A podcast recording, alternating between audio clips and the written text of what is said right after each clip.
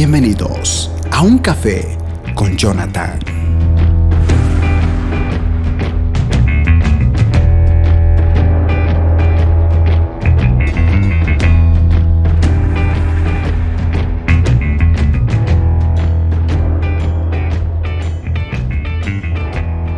Fuerte saludo a todos y bienvenidos a una vez más aquí a nuestra sección de Un Café. Les habla su fiel hermano y servidor Yasmani Delegado, JD. Bueno, en esta oportunidad quiero aprovechar para pues, contarles algo que a mí me, me, llama la atención. Es de, esos, de esas pocas veces o historias que tú ves en la Biblia que no tiene como un inicio ni necesariamente un final. Es como que tienes que leer tal vez cierta cantidad del libro y en todo ese libro encontrar fragmentos y tratar de no olvidarte de esos fragmentos y encontrar una historia que no todos suelen encontrar. El libro de Marcos, en el versículo 15 del capítulo 8, dice lo siguiente. Marcos capítulo 8, verso 15 dice, Mientras cruzaban el lago, Jesús les advirtió, esta advertencia fue para sus discípulos. Atención, tengan cuidado con la levadura de los fariseos. Pero aquí está lo sorprendente. Él dice, y con la de Herodes. Recordemos que este pasaje fue justamente en el momento que Jesucristo hizo un segundo milagro donde alimentó a cuatro mil personas. La primera fue a cinco mil, sin contar mujeres y niños. La segunda fue a cuatro mil, o sea, un poquito menos. Pero la cosa es que los discípulos habían olvidado pues llevarse las canastas del, del pan que había sobrado. Y en ese momento Jesucristo, después de haber tenido un encuentro con los fariseos que le pidieron una señal, le dijo, si eres el Mesías, muéstranos una señal, algo para asegurarnos que tú eres el Hijo de Dios. Y él dijo, no les daré ninguna señal. Hay otras versiones que dicen que les dijo, la única señal que van a recibir es la señal de Jonás. Como estuvo en el vientre del pez durante tres días y tres noches, el Hijo del Hombre también lo estará. Haciendo referencia básicamente a su crucifixión. Pero este pasaje, a diferencia de otros evangelios donde justamente también habla acerca de la levadura de los fariseos, aquí menciona a Herodes. Podemos investigar, tratar de tal vez entender el contexto, ver algunos comentarios o hasta prédicas que quizá alguien ha predicado, pero cuando yo un día leí, volví a leer esto hace un tiempo atrás y me puse a reflexionar y dije, la levadura de, de Herodes. Entonces, Trataba de recordar todas las historias donde Herodes aparecía en los evangelios. Se supone que Herodes, si algo a mí me sorprende es que Herodes respetaba a Juan el Bautista. Antes de la llegada de Jesús, estaba Juan el Bautista, quien dice que era el que tenía que preparar el camino el bautismo que hacía Juan el Bautista eh, era básicamente el bautismo en agua. Y él dijo que el que iba a venir después de él los iba a bautizar en el Espíritu Santo y fuego. Y cuando hablamos de fuego, estamos hablando del mismísimo creador, el mismísimo creador que cuando estaba en el tabernáculo de Moisés, cuando Nadab y Abiú, los dos hijos de Aarón, ofrecieron un fuego extraño, algo que no estaba conforme a las órdenes según los mandatos de Levítico que se debía ofrecer, fuego salió y los exterminó, porque la presencia de Dios es fuego. Eh, por eso es que su santidad requiere también que nosotros seamos santos, porque si nosotros somos oscuridad y tratamos de acercarnos a la luz que es Dios, a su gloria, que tiene que ver con el fuego, Evidentemente no vamos a poder acercarnos. Eh, si este lugar estuviese oscuro, yo apago la luz, estaría oscuro, pero si yo prendo la luz, toda oscuridad tiene que escapar. Es decir, esa pequeña oscuridad que ven aquí atrás eh, no puede extenderse más, a no ser que yo baje el nivel de intensidad de la luz que estoy utilizando, por ejemplo. Si yo la aumentara, puede ir reduciendo. Entonces, ante la santidad de Dios, tiene que haber santidad absoluta de parte de nosotros. Herodes me llama la atención porque dice que Juan el Bautista solía reprender al mismo Herodes, gobernador. Era como, como, qué sé yo, como si fuera un prefecto, un alcalde de, de nuestra ciudad, de nuestra comunidad. ¿Qué pastor se atrevería a hablarse le atrevería a hablar algo como lo que le habló Juan el Bautista, un judío, alguien que, estaba bajo el dominio del imperio romano y uno de, los, de, esos gobernadores era Herodes. Dudo mucho que Herodes haya sido judío. Pero me llama la atención porque dice que Herodes, cuando en cierto momento Herodías, que era la, eh, la, la, esposa del hermano de Herodes, con la cual Herodes estaba teniendo un adulterio, que todo el pueblo lo sabía, por eso Juan el Bautista también se enteró, o capaz nadie lo sabía, pero por la revelación de Dios quizá él lo sabía, el mismo Juan. Pero a pesar de que Herodías quería matar, dice que Herodes no lo hizo. Es más, lo único que pudo haber hecho es meterlo en la cárcel. Nada más lo respetaba. Dice que Herodes, el mismo pasaje en cualquiera de los evangelios, dice que cuando Juan el Bautista hablaba con Herodes, Herodes le prestaba atención, le escuchaba, muy, parecido a Herodes Antipas, el que había escuchado a, a Pablo cuando estaba encadenado, a punto de ser enviado a Roma a escuchar su caso, y, le dice el famoso pasaje de, oh, por, poco Pablo me persuades a convertirme en un cristiano. Es un pasaje muy trágico, porque era un Herodes que estaba a punto de aceptar a Cristo en su corazón, a punto de recibir la salvación, pero no lo hizo. Herodes, al igual que Herodes Antipas y este Herodes en los tiempos de Jesucristo, antes de su llegada, o cuando ya había llegado, era alguien que coqueteaba con el pecado, porque estaba viviendo en adulterio. Estaba con la mujer de su hermano con la cual no debía estar, pero estaba. Y Juan los reprendía. ¿Por qué Juan reprendía a Herodes? Si Herodes no era judío. Si, Herodes básicamente no, no tenía nada que ver con el pueblo de Dios. Cuando tú lees Éxodo y dice que Dios había dicho que los israelitas iban a salir después de las famosas diez plagas y Herodes mismo los iba a votar. Cuando salen, dice que había mucha gente, gentuza, dice básicamente el Evangelio, gentuza que había seguido al pueblo de Israel. Es decir, gente que no necesariamente era judía, no era del pueblo de Israel, pero al ver al poderoso Dios decidieron irse con ellos, decidieron salir de Egipto. De hecho, había algunos egipcios que decidieron dejar Egipto, sus tierras, sus culturas, todo, quizá algunos hasta su familia, para irse con el Dios Todopoderoso. Y para la, fiesta de Pascuas, Dios había dicho que ninguno de ellos podía ser parte de la Pascua. El requisito para ser parte de eso era que se circuncidaran todos los varones. Y solo de esa manera podían ser parte del pueblo de Dios. O en este caso, podrían ser parte de la Pascua. Ya adorar al Dios Señor como su Señor y Salvador. Porque la circuncisión era un pacto que se hacía muchísimo antes de los diez mandamientos porque fue algo que se le pidió a Abraham. Herodes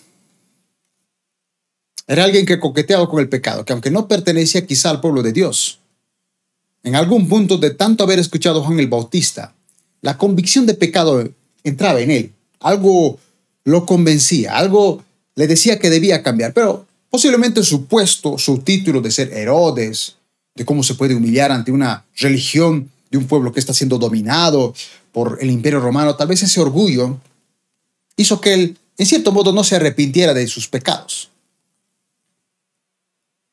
Quizá eso también hizo de que él ni siquiera dejara, porque, porque Juan el Bautista le diría, esa mujer Herodes no es tu esposa, no es correcto. ¿Por qué le diría eso a un romano? Alguien que no pertenece al pueblo de Dios. Porque evidentemente Herodes, en cierto modo, estaba simpatizando con el cristianismo, pero su vida pasada, el hecho de ser romano, sus amigos, su sociedad, impedían que él se acercara en cierto modo a los caminos de Dios. Por eso es que Juan podía exhortarlo de esa manera, señalarle y decirle, lo que tú estás haciendo, Herodes, está mal. Herodes lo único que pudo hacer fue meterlo en la cárcel, pero no lo mató. Él ni siquiera quería matar a Juan el Bautista. Mató a Juan el Bautista porque la historia dice que cuando Herodías, una de sus hijas, fue a bailar, hizo un baile sensual que aparentemente agradó a todos los funcionarios que estaban ahí, incluido el mismo Herodes, que él, él fue capaz de decirles, pídeme lo que quieras. Hasta la mitad de mi reino te puedo dar. La mujer, o la niña en este caso, va donde su madre, Herodías, la que odiaba a Juan el Bautista. Ella le dice, pídele la cabeza, te, pidió lo que quieras y lo hizo público. Así que él va a cumplir lo que tú le pidas. Pídele la cabeza de Juan el Bautista. ¿Por qué? Porque bueno, si, si Juan el Bautista muere y te da la mitad del reino, tenemos la mitad. Pero si yo me caso con él, porque ahorita solo estamos adulterando, el reino es nuestro, así que nos conviene mejor matar a Juan el Bautista, porque Herodes lo respeta mucho. Por eso no lo quiere matar. Es para Herodes, la Biblia dice que, para él Juan realmente era un hombre de Dios. Pero de esa manera persuade la madre a la hija. La hija va donde Herodes y le dice, quiero la cabeza de Juan el Bautista. Herodes dice que se puso triste porque le había prometido de que le iba a dar lo que ella pidiera y lo hizo público. Así que no tuvo de otra. Tristemente tuvo que decir, tráigame la cabeza de Juan el Bautista. Cuando nosotros coqueteamos con el pecado, cuando nosotros no queremos pagar el precio de la presencia de Dios, no queremos arrepentirnos, podemos llegar a matar hasta a la persona que Dios utilizaba para acercarnos a Él. De hecho, aquí todavía se puede ver que Herodes, en cierto modo, todavía no se había vuelto necesariamente alguien carnal. Todavía tal vez tenía cierta convicción de pecado. ¿Por qué digo esto? Porque dice que cuando Jesucristo empezó a hacer su ministerio y su, ministerio empezó a ser público, todo el mundo empezó a hablar de Jesucristo, esto llegó a oídos del mismo Herodes. Fue en ese momento donde Herodes, cuando escuchó hablar de Jesús, dijo, ese, ese no es Jesús, no, no, no, no, ese es Juan el Bautista, que ha resucitado de los muertos. Era tan fe la, la, o la creencia que quizá Dios tenía, o Herodes tenía de Dios, de un Dios todopoderoso de los judíos, que él dijo, yo estoy seguro que Juan el Bautista ha resucitado. Él es un hombre de Dios y resucitó y ahora está haciendo estos milagros. Y ese pasaje dice que él intentaba verlo. Pero como Jesucristo se movía de un lugar a otro, no estaba, en un solo lugar, pues nunca podían encontrarlo. Que aparte seguramente Herodes tenía muchísimas funciones, y, pero dijo, en algún momento lo voy a encontrar. Pero en los aproximadamente tres años de ministerio que tuvo Jesucristo, el único momento donde Herodes se encontró con Jesús fue cuando Jesucristo estuvo con Pilato y Pilato al enterarse de que este era de Galilea le dijo, bueno, llévenselo con Herodes. Porque él, Pilato no quería crucificarlo. Él no veía ningún mal. Así que dijo, cuando se enteró que era de Galilea, bueno, entonces envíenlo con Herodes, que él se haga cargo. Dice que había una enemistad entre Herodes y Pilato, que solo se reconciliaron a través de Jesús, porque cuando le dijo llévenlo a Herodes, de repente Herodes se enteró que Pilato lo había mandado y como había cierto rencor que no sabemos necesariamente de qué se trataba ese rencor, tal vez temas de política y qué sé yo, dice que desde ese momento su, su amistad volvió a ser como la de antes. Pero en ese momento, después de tres años aproximadamente que tal vez él había matado, tal vez dos años que había matado a Juan el Bautista por petición de una mujer, aunque él lo consideraba un hombre de Dios, pero él no quería dejar su vida pasada. Cuando vio a Jesús, se alegró mucho y le pidió a Jesús, hazme milagros. Jesucristo no hizo ningún milagro, no hizo nada. Y el pasaje dice que Herodes, al ver que Jesucristo no hizo ningún milagro, se burló de él como alguien que creía que Jesús era Juan el Bautista, que había resucitado de los muertos, que había escuchado que hizo obras sobrenaturales, en vez de inclinarse ante él, en vez de quizá decirle, perdóname, te maté, no, no estuvo correcto, se burla de él. Porque eso es justamente lo que pasa cuando nosotros coqueteamos con el pecado. Cuando nos hablan de, que debemos arrepentir nuestros pecados, que debemos dejar esa vida pasada, de que no endurezcamos nuestro corazón cuando escuchemos la voz de Dios y nos endurecemos como el faraón. Porque Dios mismo dijo que había en ciertos momentos donde Él endurecía el corazón de faraón. Pero había momentos donde Dios no hacía nada. El mismo faraón se endurecía a sí mismo, se hacía terco. A pesar de ver las obras sobrenaturales de Dios, a pesar de ver los milagros poderosos de Dios, atacando a su pueblo, quedándose en sequía con plagas con enfermedades, no quiso arrepentirse. Su arrepentimiento era banal. Me arrepiento, me arrepiento, pero la sequía se iba y volvía a endurecerse. En ocasiones era Dios, pero en ocasiones era Él mismo. En ocasiones, amados hermanos, somos nosotros los que endurecemos nuestro corazón cuando escuchamos la voz de Dios. Dios le dice al joven, no entres en yugo desigual. Y el joven endurece su corazón, ¿no? No, no, para mí no. Sí, yo sé que es yugo desigual, pero Dios me entiende. Acabas de endurecer tu corazón. Y como Herodes estás coqueteando con el pecado. Estás con una mujer adúltera, con la cual no deberías estar. Y hay un hombre de Dios que te está hablando, te está, está utilizando a un Juan el Bautista. Pero tú lo ves con un hombre de Dios, pero no decides pagar el precio de dejar esa vida errada. Y un día terminarás matando a esa persona.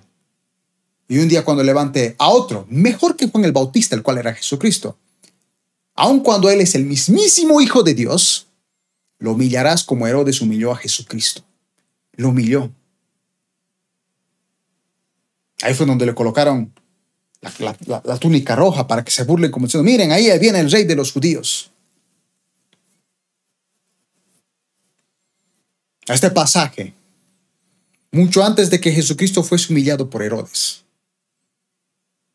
Jesucristo le dijo a sus discípulos, cuídense no solo de la levadura de los fariseos, entiéndase levadura de los hipócritas, de los que aparentan santidad pero no lo son, de los que conocen la palabra de Dios a la perfección, pero no lo aplican, solo están para condenar a los demás, están para arrojar piedras a los demás, pero también dice, cuídense de la levadura de Herodes. La levadura de Herodes es gente que ha recibido la convicción de pecado. Es gente que Dios le ha hablado, le, ha confrontado. Le ha dicho una y otra vez, deja ese pecado, deja esa vida pasada, perdónalo aunque no se lo merezca, porque si tú no lo perdonas, yo tampoco te perdonaré, eso está en el Padre nuestro.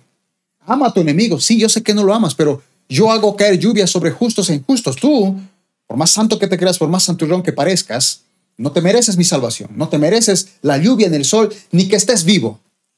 Pero por gracia has recibido la salvación, aunque no la merecías, pues a ese tu enemigo, que es tu enemigo, dale de comer, dale de beber, ama a tu prójimo y tu prójimo no es el hermanito que te cae bien, tu prójimo es el hermanito que viene a la iglesia, que sabes que es un carnal, que sabes que es un hipócrita, pero aún así tienes que amarlo, tienes que honrarlo, aunque Él te trate mal, tú lo trates bien, porque estás reflejando el amor de Dios y estás tratando de ser perfecto como tu Padre en los cielos es perfectos. Porque la meta de todo cristiano es parecerse a Jesús. Yo no estoy aquí para parecerme ni, a ningún, predicador, ni a ningún escritor de libros, ni ningún cantante. Yo no quiero parecerme a nadie. Yo quiero parecerme a Jesucristo. Llegar a la medida de la estatura de la plenitud de Cristo. Ese es mi objetivo.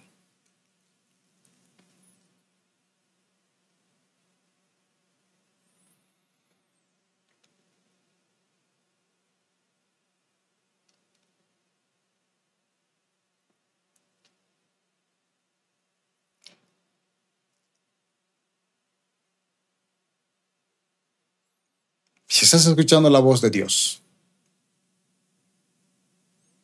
no endurezcas tu corazón, porque vas a terminar como Herodes. Cuando vienes a los caminos de Cristo, siempre hay un precio a pagar. Si tienes amigos que a lo mejor, en vez de, en vez de que tú los jales al cristianismo, parece que te están jalando al mundo. El precio es alejarte de esos amigos. Quizás solamente volver en el momento que tú te sientas más espiritual que ellos. El precio es buscar gente más santa que tú. Gente que sean los primeros en venir a la iglesia. Los primeros en buscar a Dios, que cuando haya momentos de oración, intercesión, te digan, vamos, hay que ir a orar, hay que ir a servir a la iglesia. No gente que te anima ni siquiera a venir a la iglesia. No gente que te diga, oye, ¿por qué no vamos a una discoteca? Sí, pues una copita, no tiene nada de malo. No, me voy al infierno. Y toma veces y no, no pasa nada. No seas religioso. Tienes que pagar un precio, alejarte de ese tipo de personas, orar por ellos, amarlos. Yo, yo tengo personas así en mi congregación. Igual los honro, los amo, oro por ellos, intercedo por ellos y si los veo los trato exactamente igual. No los hago a un lado. Oro por ellos. Son tal vez un saqueo, un mateo, cobradores de impuestos siendo parte del pueblo de Dios, pero cobradores de impuestos. Y aún así oro por ellos. pero nunca jamás permitiré que ellos infecten mi santidad. No permitiré que esa levadura de Herodes me contamine, porque un poquito de levadura leuda toda la masa. Necesitamos ser panes sin levadura. Necesitamos ser gente tan madura que no se base en sentimientos ni emociones. Vivimos en una generación que se basa mucho en sus sentimientos y sus emociones. Y entiendo que cuando uno tiene roto el corazón, cuando uno está enamorado, cuando uno, qué sé yo, este, tiene un amigo favorito, es difícil. Y ahí es donde se nota tu madurez espiritual. Cuánto oras, cuánto ayunas, cuánto lees su palabra, a tal punto que estás dispuesto a dejar todo atrás. No, no, no, no mirar atrás, porque quien mira atrás no es digno, dijo Jesucristo.